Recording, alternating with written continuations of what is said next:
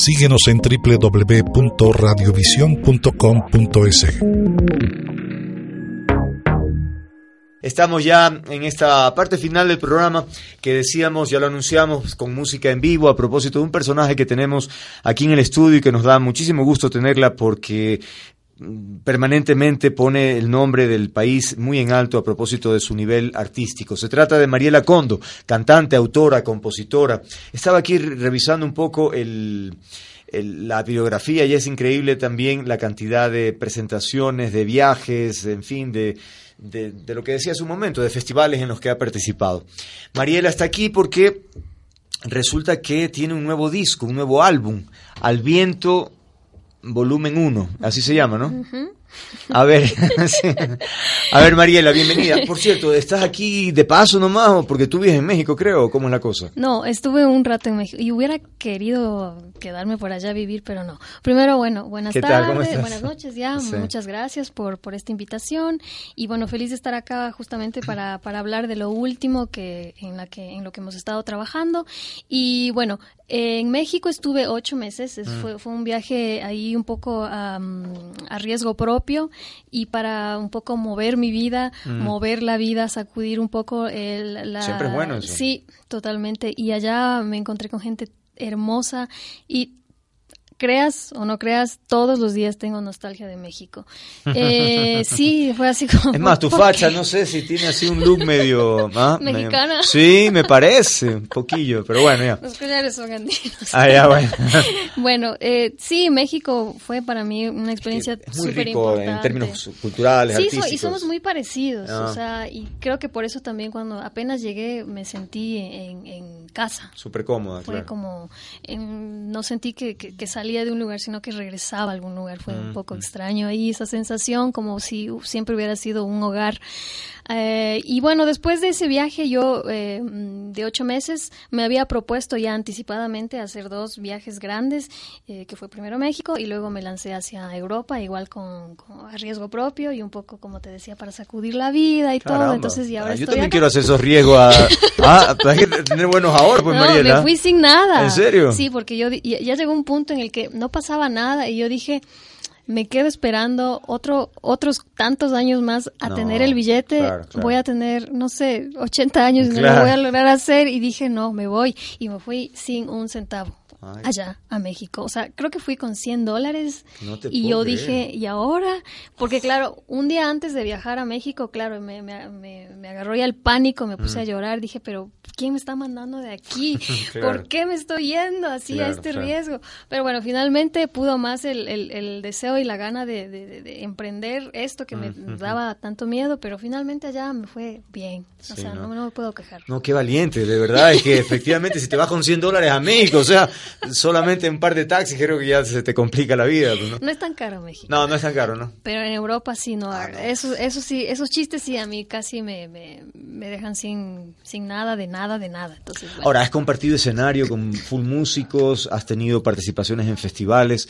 La gente te dice, bueno, tú eres de Ecuador, ¿cómo así? ¿Qué te, qué te preguntan o qué te dicen o se sorprenden? ¿Qué, qué experiencia tienes? Sobre todo el, la constante de las preguntas que hacen la, la, gente que, que, me conoce afuera es, de Ecuador no he escuchado nada. y sí es como, no, pero si hay tanta música hermosa, tenemos eh, referentes lindos, bellos. Y bueno, lo que sí conocen es de Julio Jaramillo, pero que muchos piensan que es de México. Ah, Entonces, bueno, sí. Sí, es verdad. Sí, es, como la, pregunta constante, pero eh, de Ecuador no he escuchado nada. Pero, este, bueno, sí, la, música eh, me ha dado esta, este, esta fortuna linda de poder viajar, de, de poder, eh, pues, compartir la, la, música que me ha ido llegando, como es este último disco, que, que es un disco enteramente de ritmos tradicionales ecuatorianos no tanto porque me haya propuesto hacer algo, alguna tarea nacionalista, porque mm. nunca voy por, por esos lados, sino porque la música en sí me fue encontrando de esa manera eh, durante esta, estos, estas rutas largas que me planteé de México a Europa y de Europa a volver acá. Mm. Y aquí es donde ya empezó a tomar forma este disco. Oye, antes de, hablar del disco, este, háblame un poquito de ti. Es decir, esta voz que tienes, ¿de dónde proviene? ¿Papá, mamá cantan, abuelos? De decir, ¿de dónde sale? Toda la familia. Ah, y siempre, siempre cuento la misma historia y, y, es que vengo de una comunidad, una comunidad indígena que se llama Cacha, que está en la provincia de Riobamba, en donde eh, todo el mundo está siempre tarareando o silbando. Entonces, es como, el, siempre, siempre me, me, me pongo a pensar que es una, una manera muy humana, muy de todos los seres humanos esto de tararear mm. y, el canto como un elemento muy cercano al hombre, a la mujer, para, para acompañar sus días. Entonces, mi abuela, por ejemplo, claro, tenía su canción que cada vez que terminaba algún carnaval siempre era la canción con la que depuraba sus dolores, se cantaba a sí misma. cómo sonaba eso? Sonaba más o menos así. Manila, Manila, Manila, Uchilla, Pichilla, Manila, Judida, bandida, Manila, Sinchita, Shayari, Manila. O sea, en quicho incluso, o sea, es una comunidad... Es una canción que ella se cantaba a sí misma, es una canción donde ella se cuestiona eh, su, su rol eh, como mujer, pero también esta, esta, mm, esta condena que viene de un, de un esquema socio cultural, económica de, de un país que es eh, la pobreza. Mm. Todos sabemos que la pobreza, por favor, no es un, un, algo con el que naces porque te toca, sino esto es una imposición eh, de, un sistema social desigual. Entonces, claro, mis abuelos este, tristemente tuvieron que vivir y, con todo eso y, sacar su, su, vida y a sus hijos y todo adelante con, con esa carga ahí eh, difícil. Entonces, de ahí, este que, que, mi abuela, claro, todo este dolor, esta, esta impotencia, lo, lo, lo depuraba y lo acompañaba cantando. Ahora, ¿y qué dijeron en tu familia cuando tú dijiste, bueno, yo quiero ser cantante? Siempre, siempre apoyándome. Mi mamá mm, siempre, desde que detectó que yo jugaba a ser cantante, siempre en los espejos o siempre con ah, algo que parecía micrófono, a cantar, a cantar, entonces mi, mamá... ¿Y qué cantaba de chiquita? Shakira. Shakira. no recuerdo, no, sé. No, me imagino. Ritmos de, claro, evidentemente de, lugar, en fin. No sé si eran de lugar, pero algo tarareaba. y además como estaba la radio, la tele, seguramente ahí algo capturaba. seguramente era Shakira. Oye, bueno, entonces, ¿cuántos discos tienes, por cierto? Este, con el que ya va a salir el 5 de febrero, eh, van a ser cuatro discos. Ahora, ¿y este que estás eh, promocionando son temas de dónde y de qué tipo? Bueno, decías que son tradicionales, ¿no? Sí, son, son canciones, son ritmos tradicionales ecuatorianos. Este, en este disco están... ¿Pero son cover o inéditos?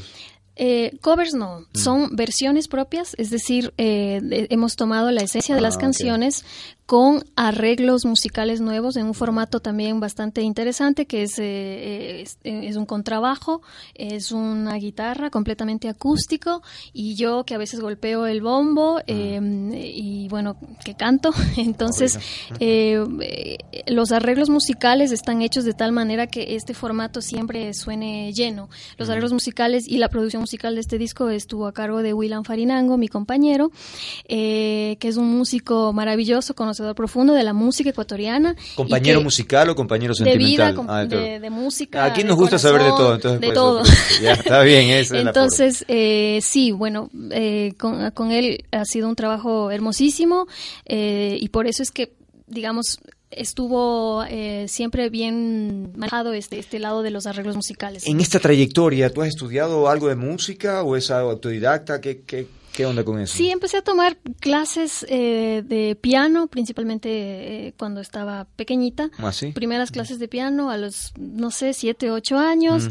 Luego ya terminó la, época de la escuela, entré a un colegio de, música, ah, en donde combinaban la música con el resto de materias. Terminó la secundaria y entré a la, a la Universidad de San Francisco a estudiar eh, en la carrera de música contemporánea. Ah, y ahí me gradué, hice todo lo que tenía que hacer para graduarme, cumplí y después ah, qué bien, me pero, fui a viajar. Pero qué bueno, porque quiere decir que sabes del tema. Es decir, si, si tu compañero dice no tal cosa, tú dices no, pero tú tienes peso para decirle, oye, me gusta tal otra cosa. Sí, no, de hecho, él se rige a, lo que yo quiero sonar. Por ah. ejemplo, claro, este formato este respeta completamente eh, el hogar sonoro en el que yo me siento bien, que es lo acústico.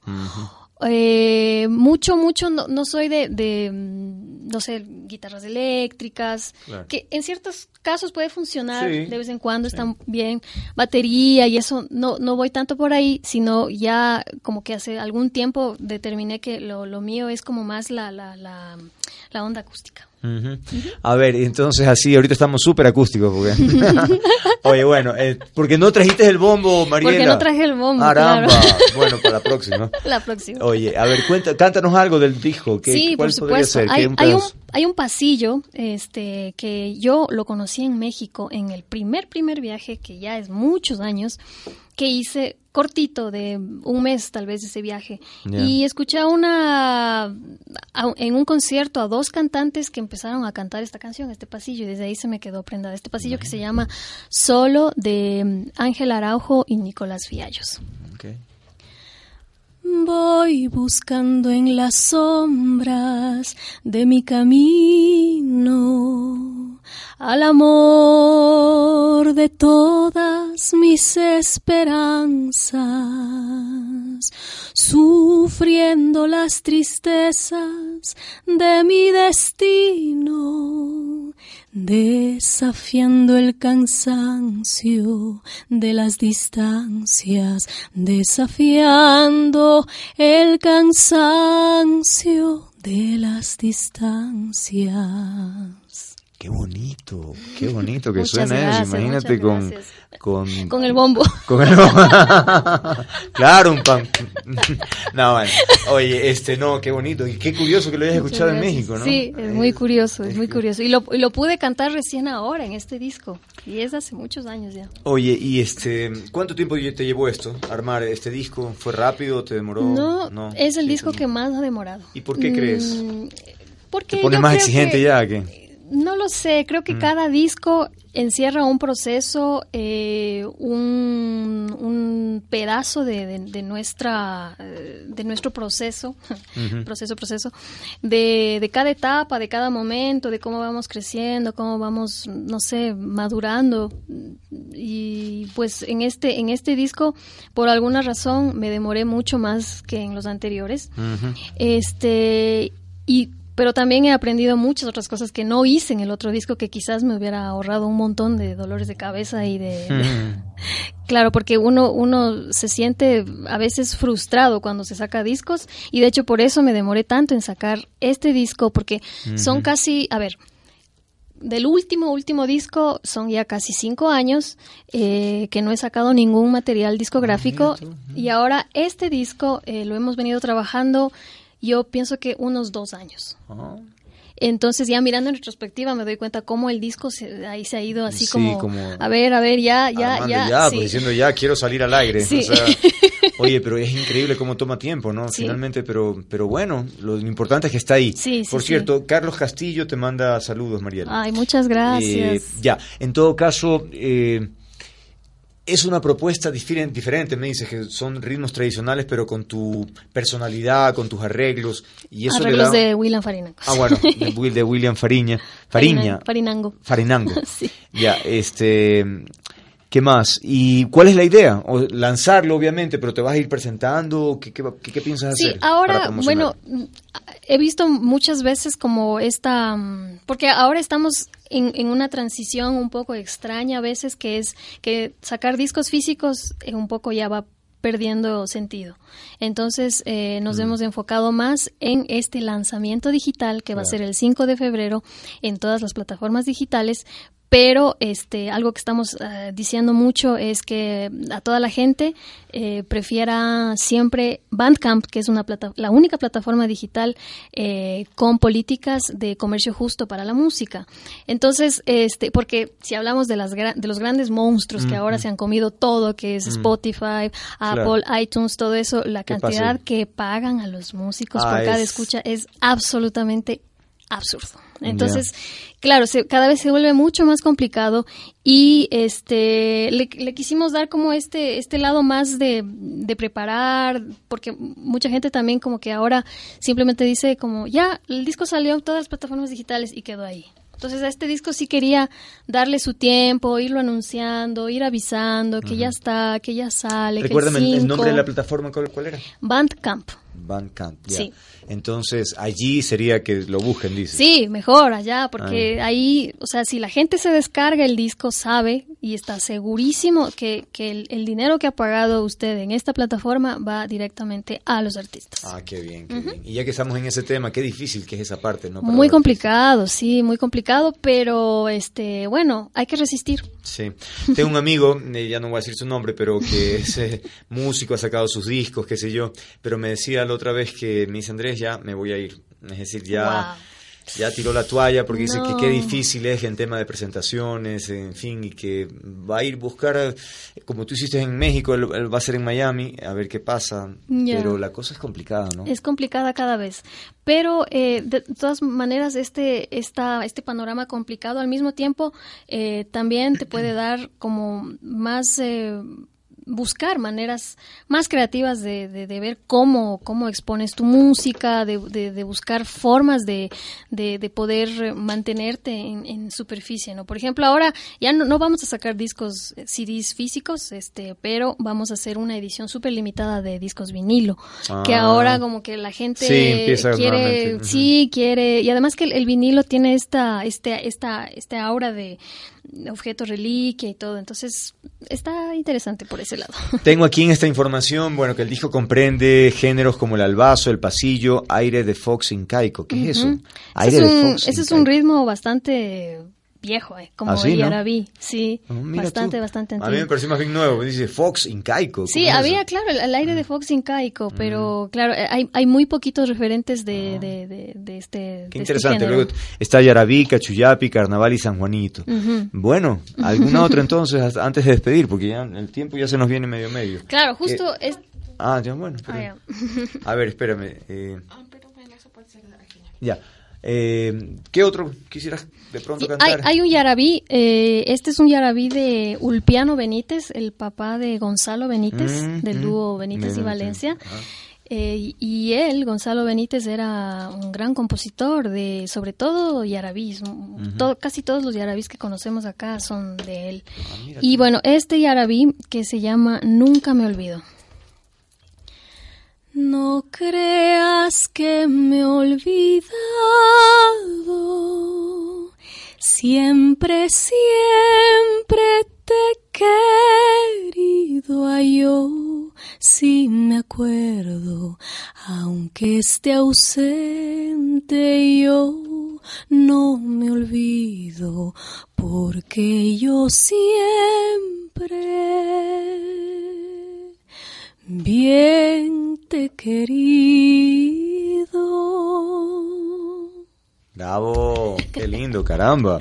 Oye, ¿nunca has intentado, bueno, no sé, eh, cantar otro tipo de género totalmente diferente, porque por ejemplo, en el caso de Julio Jaramillo, él se hizo tan internacional porque también cantaba tango y cantaba rancheras y cantaba no sé qué cosas. O sea, él como que cantó de todo. Sí, la música me va encontrando, las canciones me van encontrando y eh, en el disco Pinceladas, por ejemplo, habían hicimos parte del repertorio canciones de otros compositores de otros horizontes como Marta Valdés, que es de Cuba, de la época del feeling cubano, eh, Otilio Galíndez, que es un un maravilloso compositor a quien yo amo eternamente, que es eh, un compositor venezolano, también música de México y así. Yo creo que es la música quien, quien va imponiendo, imponiendo y va diciendo, a ver, ahora toca esto.